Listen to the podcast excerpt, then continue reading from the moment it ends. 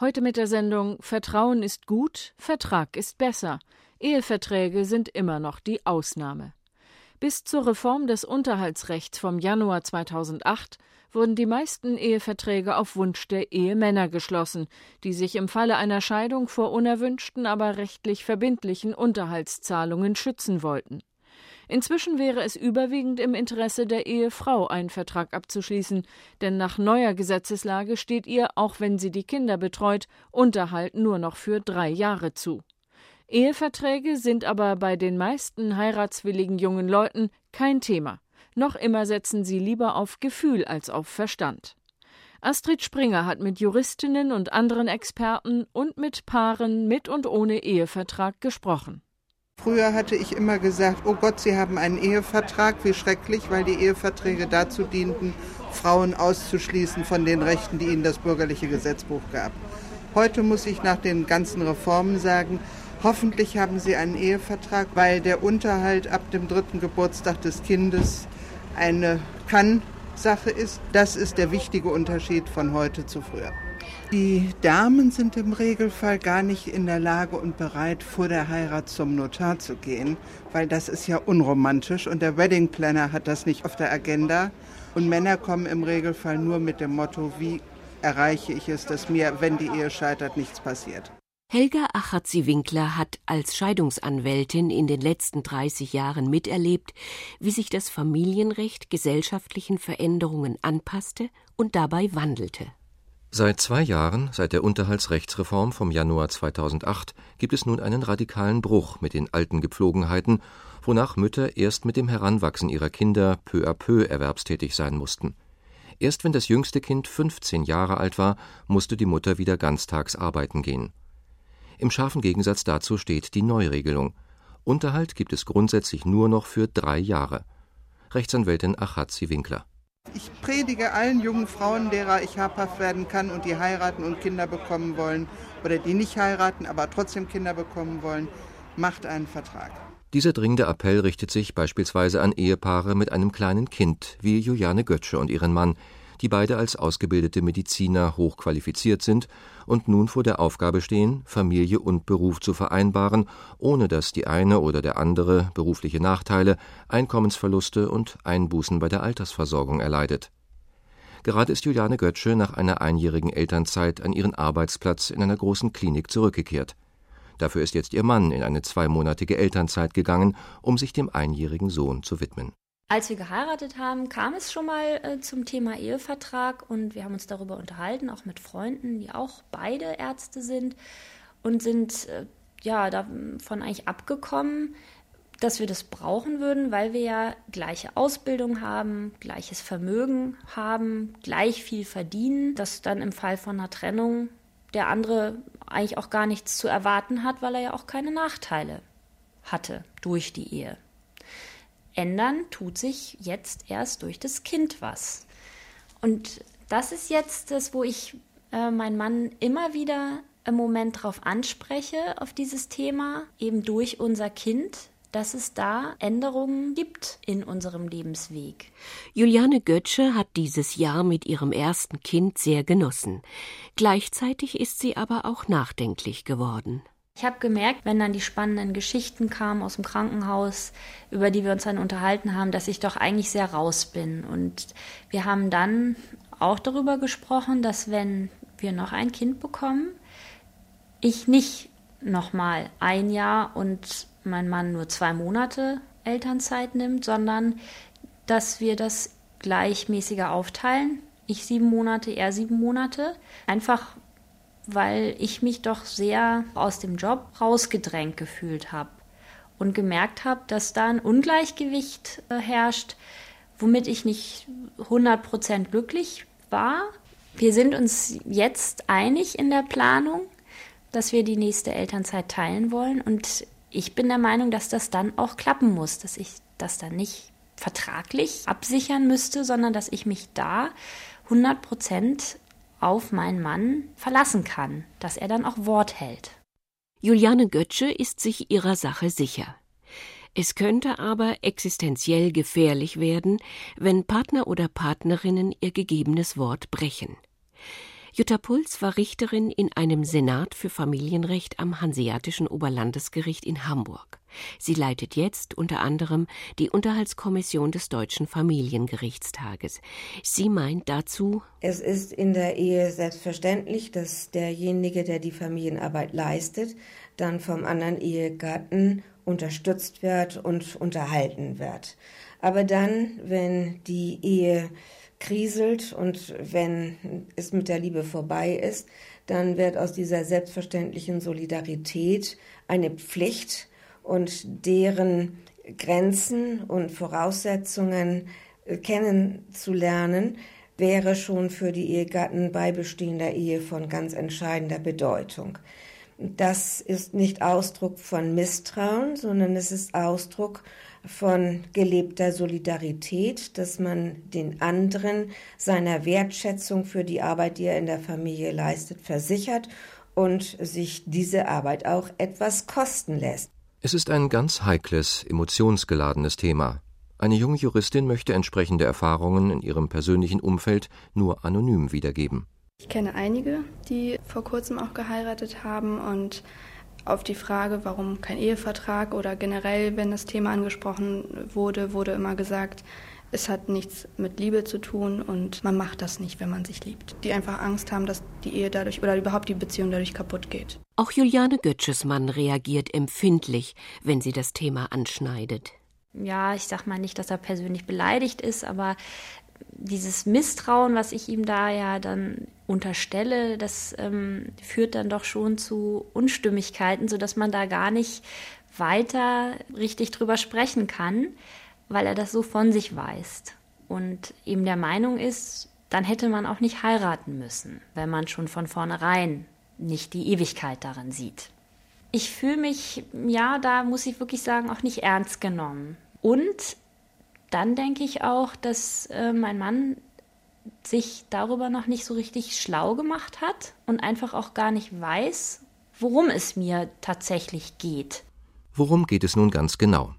Um es zu wiederholen, seit Januar 2008 begrenzt das bürgerliche Gesetzbuch den Unterhalt nach einer Scheidung wegen Betreuung eines Kindes auf drei Jahre, also auf die Zeit von der Geburt des Kindes bis zur Vollendung seines dritten Lebensjahres.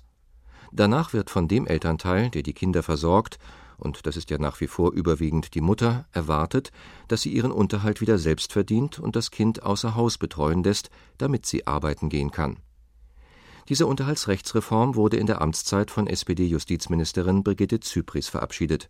Die Ex-Bundesministerin erläutert die alte Regelung und warum der Betreuungsunterhalt so radikal auf drei Jahre gekürzt wurde. Und wir wollten natürlich gerne sicherstellen, dass die nacheheliche Eigenverantwortung gestärkt wird. Die alte 0815-Regelung wollten wir aufheben. Es war ja so, dass eine Frau bis zum achten Lebensjahr des Kindes gar nicht arbeiten gehen musste und bis zum 15. Lebensjahr halbtags.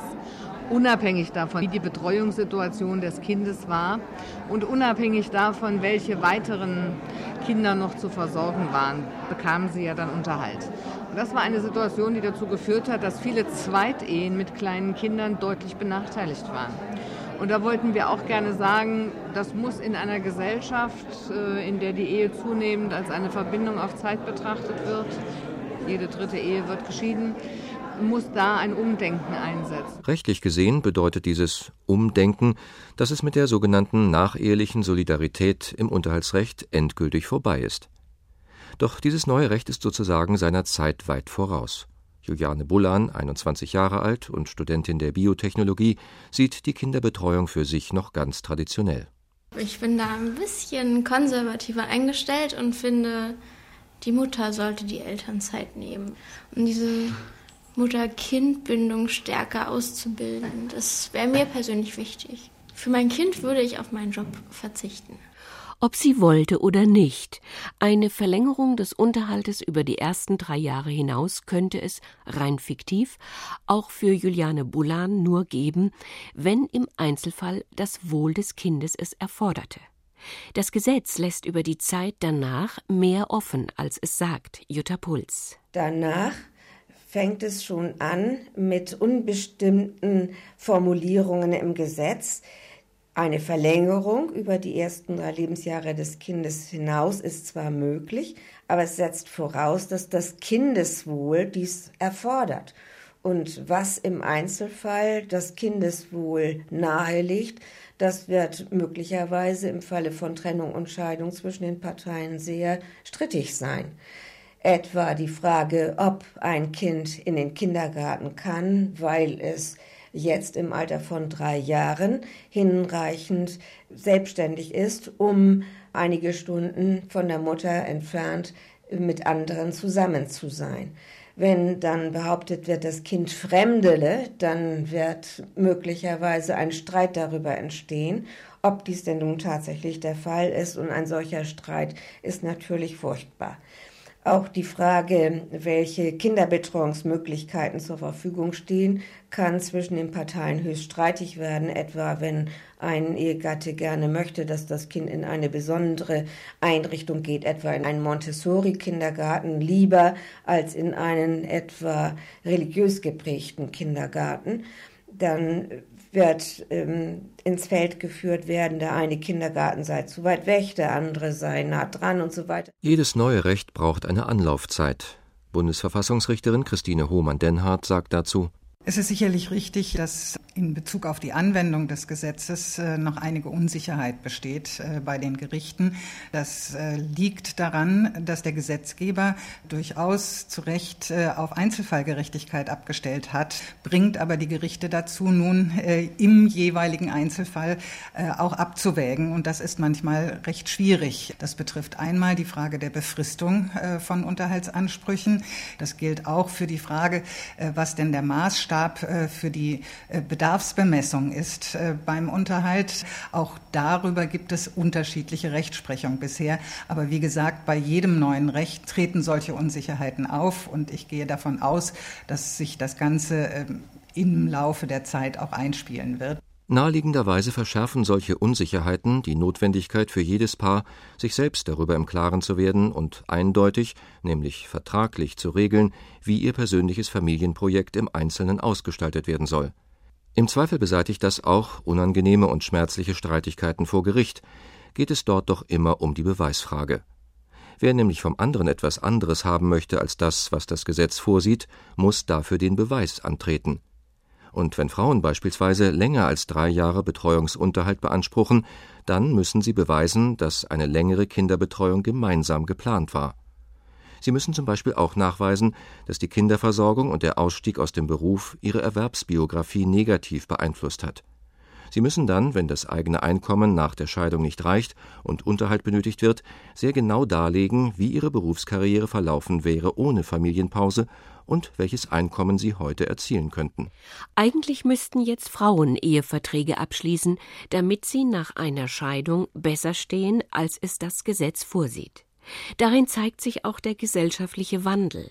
Eheverträge sind jetzt zum Vorteil von Frauen gefragt, während sie vorher zum Vorteil von Männern gemacht wurden. Verträge mit solchem neuartigen Inhalt hat Jutta Wagner seit Januar 2008 schon mehrfach abgeschlossen. Die Juristin ist Notarin, Fachanwältin für Familienrecht und Präsidentin des Deutschen Juristinnenbundes. Ich kann äh, zum Glück feststellen, äh, dass immer mehr informierte junge Paare zu mir kommen, vor der Heirat oder auch danach, und äh, wissen wollen, ob man äh, nicht besser durch einen Ehevertrag bestimmte Dinge regeln sollte, um den Unsicherheiten und auch den Ungerechtigkeiten des neuen Unterhaltsrechts entgegenzuwirken. In der Regel sind bei den Paaren, die zu mir kommen, die ja schon eine gewisse Auswahl sind, die Frauen eben durchaus informiert, die Gefährdungen sind ihnen bewusst und äh, sie wollen das eben sehr bewusst gestalten. Und es ist ja dann vielleicht auch kein Wunder, dass diese Frauen sich mit Männern äh, verbinden, die auch ein Problembewusstsein haben und auch sehen, dass es da Risiken und Gerechtigkeitsgefälle gibt, die ausgeglichen werden müssen. Das stellte sich in den vorangegangenen 30 Jahren noch ganz anders dar. 1977 trat das erste Gesetz zur Reform des Ehe- und Familienrechtes in Kraft. Seitdem wird eine Ehe, abweichend vom alten Recht, geschieden, wenn sie gescheitert ist. Auf ein Verschulden, etwa Fremdgehen, kommt es nicht mehr an. So entstand der alte Typ des Ehevertrages. Viele unterhaltsverpflichtete Ex-Ehemänner mochten nicht einsehen, dass sie ihren Ex-Ehefrauen unter Umständen noch viele Jahre Unterhalt zahlen sollten, auch wenn sie nicht mehr schuld an der Scheidung waren.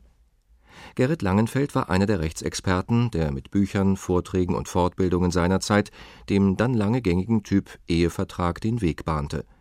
In diesen Eheverträgen verzichteten viele Frauen per Formularvordruck häufig auf alle Ansprüche, die ihnen nach einer Scheidung zustanden.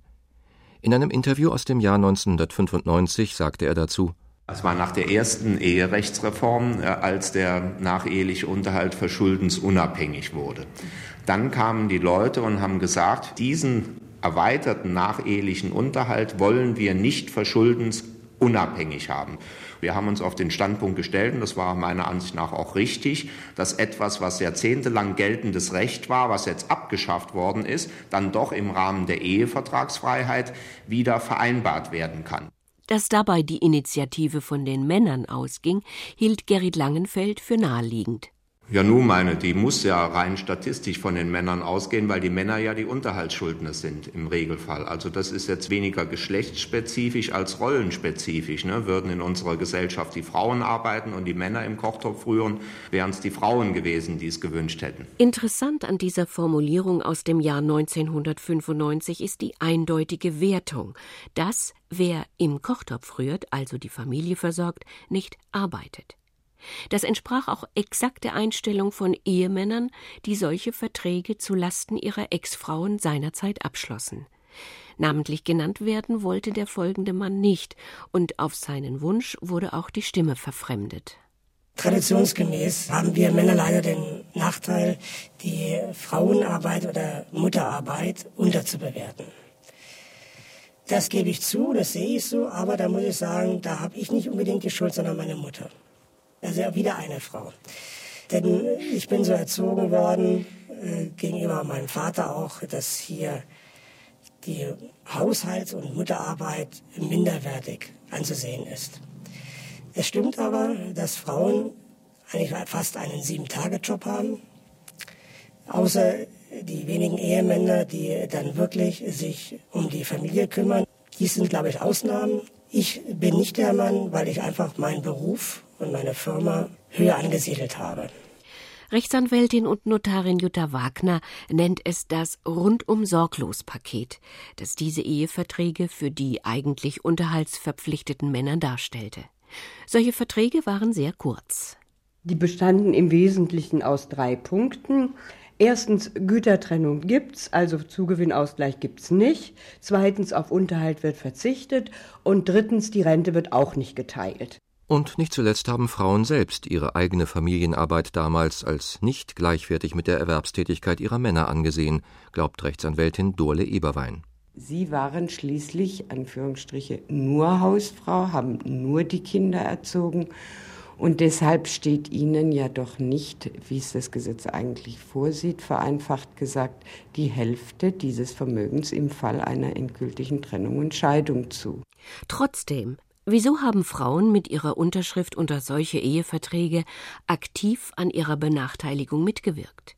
Die Antwort von zwei Geschiedenen, die ihre Namen ebenfalls nicht nennen möchten. Dieser Ehevertrag, den ich unterschrieben habe, der hatte überhaupt keinen Bezug zur Realität. Mein Mann hat mir auch immer wieder versichert, dass er mich liebe, dass er sehr glücklich mit mir wäre und dass er genau wüsste, dass wir uns auch nicht scheiden lassen würden. Was macht man nicht alles um des lieben Friedens willen, dass man daheim kein Theater mehr hat?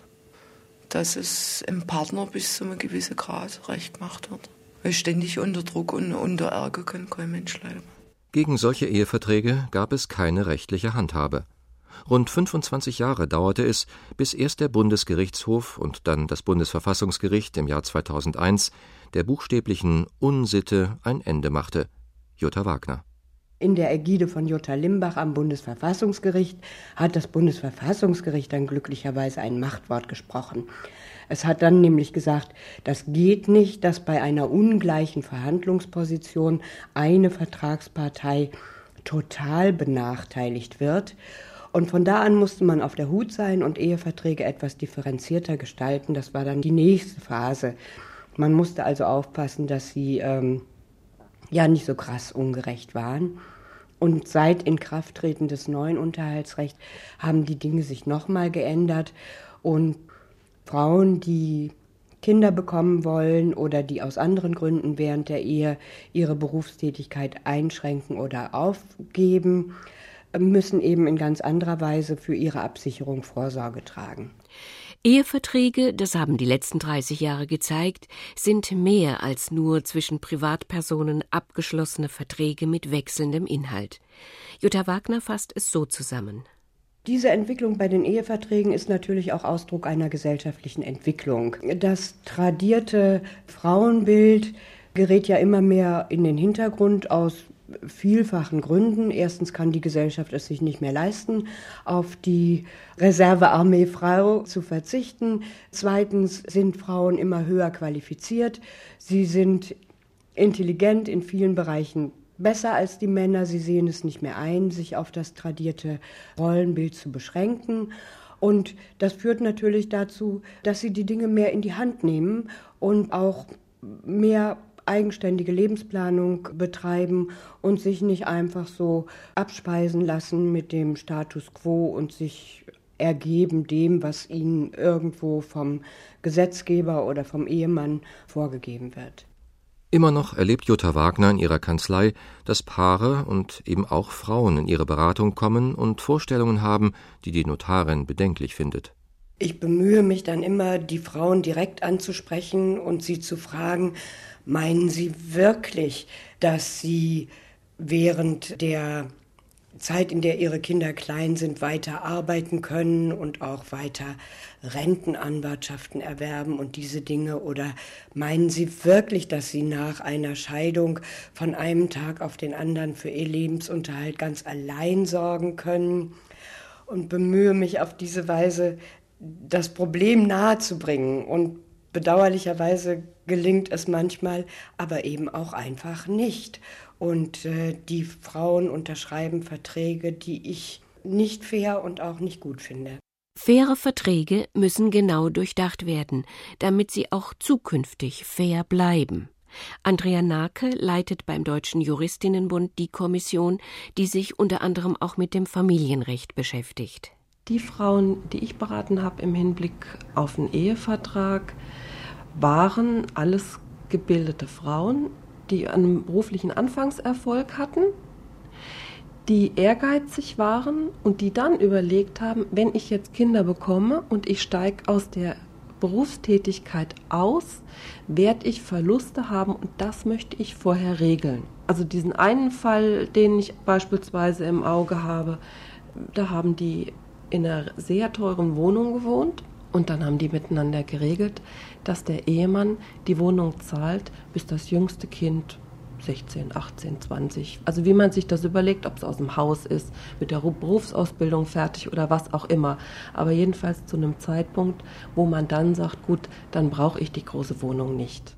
Alle fünf Jahre sollte die vertragliche Regelung gemeinsam notariell überprüft und eventuell aktualisiert werden. Wenn ich beispielsweise gesagt habe, ich bekomme zwei Kinder, steige nach den zwei Kindern wieder in den Beruf ein, dann habe ich ja alles daraufhin ausgelegt. Jetzt sieht die Situation völlig anders aus, wenn eins von den beiden Kindern schwerbehindert ist. Das wird häufig vergessen. Man hat den Ehevertrag dann irgendwo in der Schublade. Dann, wenn es ernst wird, holt man den raus und stellt fest, ja, das hatten wir nicht bedacht. Deswegen muss man den immer wieder überprüfen, ob es noch passt oder ob ich was ändern muss. Umsicht und Vorsicht sind dringend geboten. Selbst die Verzichtseheverträge des alten Typs entfalten heute noch fatale Langzeitwirkungen. Über solche Eheverträge mit Totalverzicht auf Unterhalt, Rententeilung und Zugewinnausgleich, die vor 10, 20 oder 25 Jahren abgeschlossen wurden, muss Familienrichterin Sabine Heinke nach heute geltendem Gesetz Recht sprechen. Heute ist es so, dass wir jetzt verstärkt von dem Grundsatz der Eigenverantwortung ausgehen müssen. Und ich denke, dass man den Ehevertrag, der vor 15 Jahren geschlossen wurde, schon auch vor dem Hintergrund des heutigen Eherechts dann sehen muss. Und da denke ich häufig auch bei Totalverzichtsverträgen, womöglich die Abweichung der vertraglichen Vereinbarung nicht mehr so schrecklich unterschiedlich von dem, was heute Gesetz ist. Und ich muss auch sagen, meine Erfahrung als Familienrichterin ist, dass wir in sehr viel größerem Umfang als früher Vergleiche beurkunden und beschließen darüber, was als nachehelicher Unterhalt gezahlt werden soll. Ein faires Ehe- und Scheidungsrecht braucht nicht nur informierte und realistische Frauen. Auch Männer müssen verstanden haben, worum es beim Thema Ehevertrag geht. Godeke Friedrichs ist der Freund der Studentin Juliane Bullan. Er ist ebenfalls 21 Jahre alt und studiert Umwelttechnik. Rein theoretisch würde sie lieber daheim bei den Kindern bleiben, wie sie anfangs bereits sagte. Einen Ehevertrag für diesen Fall fänden beide gut. Godeke Friedrichs.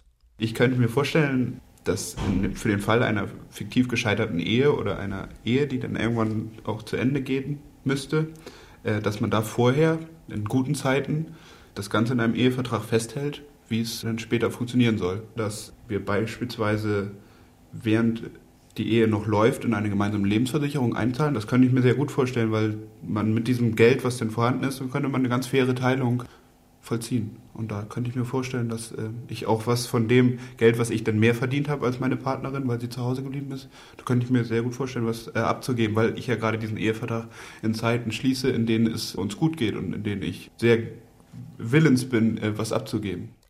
Und was hält er von dem Argument, dass ein Ehevertrag unromantisch und der Anfang vom Ende sei? Ich finde es, dieses Thema mit der Romantik, dass die Romantik da verloren geht in diesen Eheverträgen, finde ich sehr schwierig. Ich finde, es stimmt nicht, weil es gerade, wenn man im Vorwege den Partner, den man liebt zu diesem Zeitpunkt, wenn man dem was eingesteht, finde ich, das ist ein viel größeres Liebesgeständnis, als wenn man ihm später über den Tisch ziehen will oder das schon sich denkt, im Vorwege der Ehe denkt, ach, wenn ich den dann irgendwann abschieße, dann habe ich ja das ganze Geld verdient und dann sitze ich schön auf, mein, auf meiner Kohle. Das größte Hindernis für den Abschluss von Eheverträgen aber bleibt, dass Romantik und Realität sich scheinbar nicht vereinbaren lassen wollen. Auch nicht bei angehenden Juristinnen und Juristen. Jutta Puls erlebt das an der Universität. Mir fällt am Ende einer Vorlesungsreihe über Unterhaltsrecht auf, dass die Studierenden sich auf meine Frage, ob sie denn einen Ehevertrag schließen würden, ganz eindeutig negativ äußern. Und zwar mit glänzenden Augen und roten Ohren voller guter Einschätzung ihrer eigenen Zukunft und ihrer persönlichen Beziehungen. Das finde ich zwar einerseits sehr liebenswert, auf der anderen Seite aber auch erschreckend, dass sie nicht gewillt sind, sich mit der Realität wirklich auseinanderzusetzen. In der Reihe Das Forum hörten Sie Vertrauen ist gut, Vertrag ist besser. Eheverträge sind immer noch die Ausnahme. Eine Sendung von Astrid Springer, Redaktion Susanne Gommert. Sie finden diese Sendung jetzt auch in der Mediathek und zwar unter ndrinfo.de.